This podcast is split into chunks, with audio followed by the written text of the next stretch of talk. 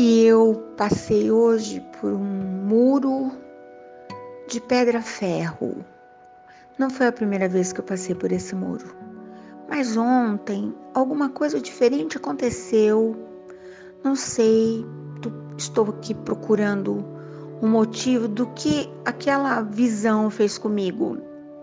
Eu me lembrei que há alguns anos eu passei pelo profissional que estava colocando as pedras. E eu parei, eu não, eu não conhecia. Eu amo pedra, simplesmente. Pedregulho, seixo, pedra, gosto muito demais. Eu sempre tenho comigo uma pedra. Quem me conhece sabe disso, eu sempre tenho. Ah, em qualquer momento, uma pedra sempre me faz lembrar o quão maleável eu posso ser. É uma referência, uma coisa, uma brincadeira da menina que ainda mora em mim. Mas enfim. E eu me lembro que eu parei e perguntei àquele senhor, né, que estava de camisa de manga longa, abotoada até o punho, como se ele fosse para uma reunião social, um chapéu na cabeça. Eu falei: "Me perdoa, mas que pedra é essa?" É pedra ferro. Aí ele contou uma porção de coisas sobre a pedra e eu fiquei deslumbrada, apaixonada. E ele estava uh, brincando de quebra-cabeças. Foi o que eu entendi procurando qual é a pedra que se encaixava, né? Eu vou até tirar uma foto dia desses para mandar por aqui, porque é, é surreal. É, mesmo que eu contar em detalhes, ainda não. Ainda fica faltando alguma coisa. E eu acompanhei aquela obra durante muito tempo. Ele foi um construtor meticuloso, cuidadoso. E eu imaginava como que pedras tão disformes, elas, elas são pedras, não é nada quadradinho, nem nada retangular e nem nada em linha reta. Mas o muro que ele conseguiu construir está lá, faz tempo já, de vez em quando passo por esse muro, uh, retinho, certinho, como se tivesse sido desenhado na pura régua. E aí eu voltei no passado e vi muitas vezes quando os mutirões das comunidades onde nós passávamos uns tempos, né? Quando meu pai comandava a primeira a primeira como eu vou falar, o primeiro detalhe, o primeiro passo de uma construção. Nós nunca sabíamos o que, que, viria depois daquilo, né? Se era uma casa, se era um sobrado, se era um galpão, se era. Um... A princípio não se sabia. Mas o que nós assistíamos era cavava-se buraco, né? Era muito buraco e aquelas pás iam ficando cada vez mais cheias de terra e nós ainda crianças brincávamos ali até ficarmos só com os olhos aparecendo, quanta terra nos olhos, na boca.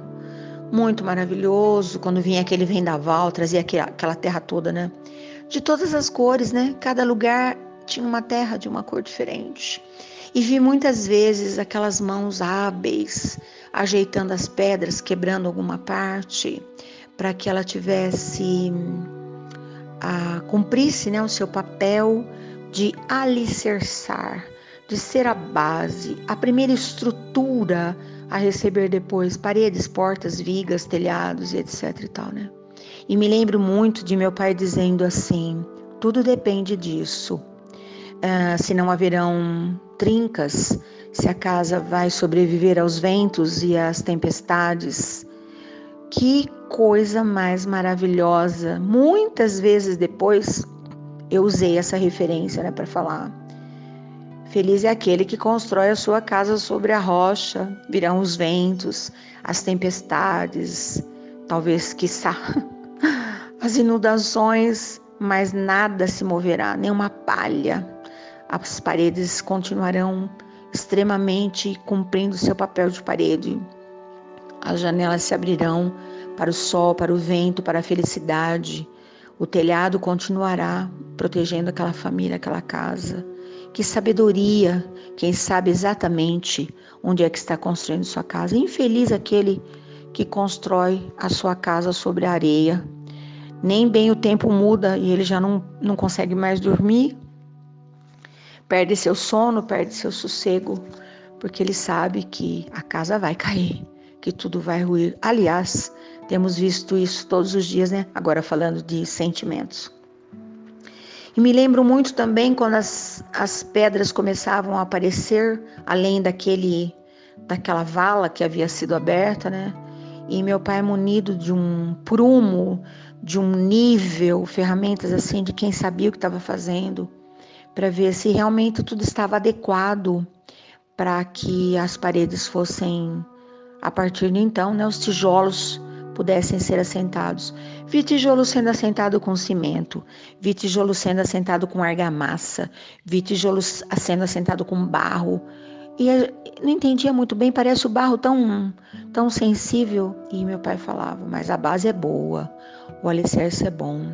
De vez em quando a terra se moverá, mas tudo vai se ajeitar. Vi até alicerces que não, que não haviam sido colados. As pedras se encaixavam como se fossem, depois mais tarde pensei, né? Lego, sabe criança brincando de Lego? Pedras encaixadas como se fosse Lego. E eu pensando essa semana, principalmente, ver o muro ontem me trouxe de volta tudo isso, né?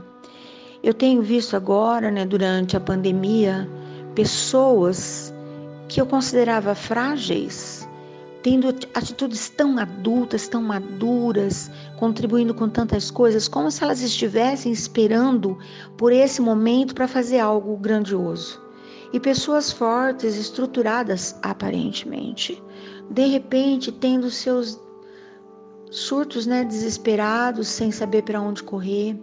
Ou seja, de novo eu digo para mim, nós não nos conhecemos e nós também não sabemos com quem nós estamos.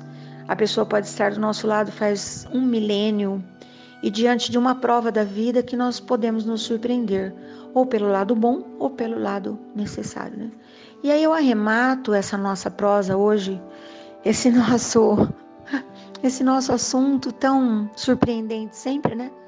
Que você que me ouve, eu agradeço demais, demais, demais, porque eu sou uma cabeça pensante 24 horas por dia. Eu só não estou pensando quando eu estou meditando, porque aí eu giro o botão do silencia tudo e tudo para. Tirando isso, minha cabeça o tempo todo tem sempre um pensamento, uma poesia, uma música, uma prosa. Eu sou assim. Mas para você que me ouve, gratidão infinita, muito mesmo. Eu preciso ter alguém com quem compartilhar. Que bom que você está aí. Que bom, e que bom quando você me conta o que você sentiu, para que eu possa ter mais histórias ainda para contar, né? Mas fechando esse nosso bate-papo hoje, que veio tão recheado de lembranças, as mais diversas, eu faço contigo uma brincadeira que minha mãe fazia comigo às vezes, desenhando as primeiras casinhas. Eu sou péssima de desenho, péssima. Olha, de número e desenho, confesso para você, eu sou um, um horror. Sou melhor nos, nas minhas comidinhas, nos meus sucos, nas minhas receitas sem receita. Eu sou na minha meditação, mas de tem coisas que eu realmente não ainda não não cheguei nessa nesse nível bom. Mas desenhando as primeiras casinhas simples, uh, parede, porta, janela, telhado, a mamãe arrematava com aquela mão tão carinhosa, com aquela voz que eu lembro até hoje. Lembro da voz, lembro do assovio, lembro do olhar, lembro muito, tanto tempo depois. E ela arrematava aquele desenho tosco e primitivo com uma ponte, uma cerca, um passarinho, uma palmeira, uma bananeira com um cacho de banana, o coqueiro com seus coquinhos, coquinhos esparramados pelo chão. Ela olhava e dizia assim: Quando você olha para uma casa, filha, que parte da casa você gostaria de ser? E eu ficava pensando. Ah, e às vezes não era nem da casa, né? Era a florzinha do jardim, era aquele passarinho que ela desenhava num vai e vem de lápis, naquele céu tão azulzinho. Eu tinha certeza que aquele passarinho sairia voando do papel. A borboleta, que eu tenho paixão por borboleta.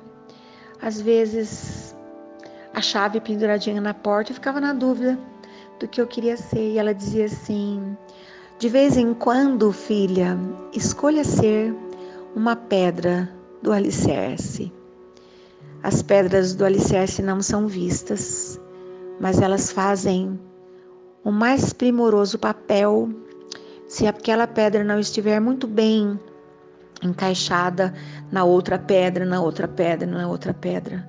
A casinha não vai conseguir ficar de pé. Hoje eu sei que eu sou uma parte muito evidente, né? Porque o alicerce não é visto. Ninguém escolhe ser alicerce.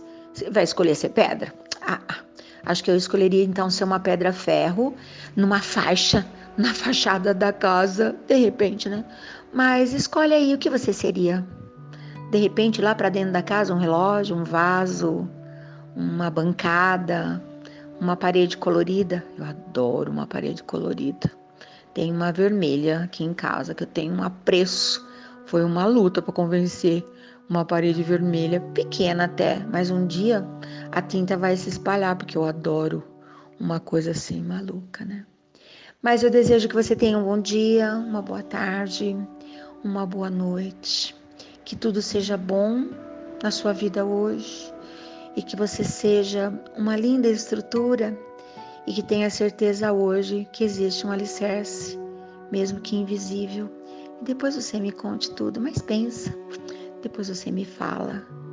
Até amanhã, quero tanto estar de volta, quero muito estar de volta.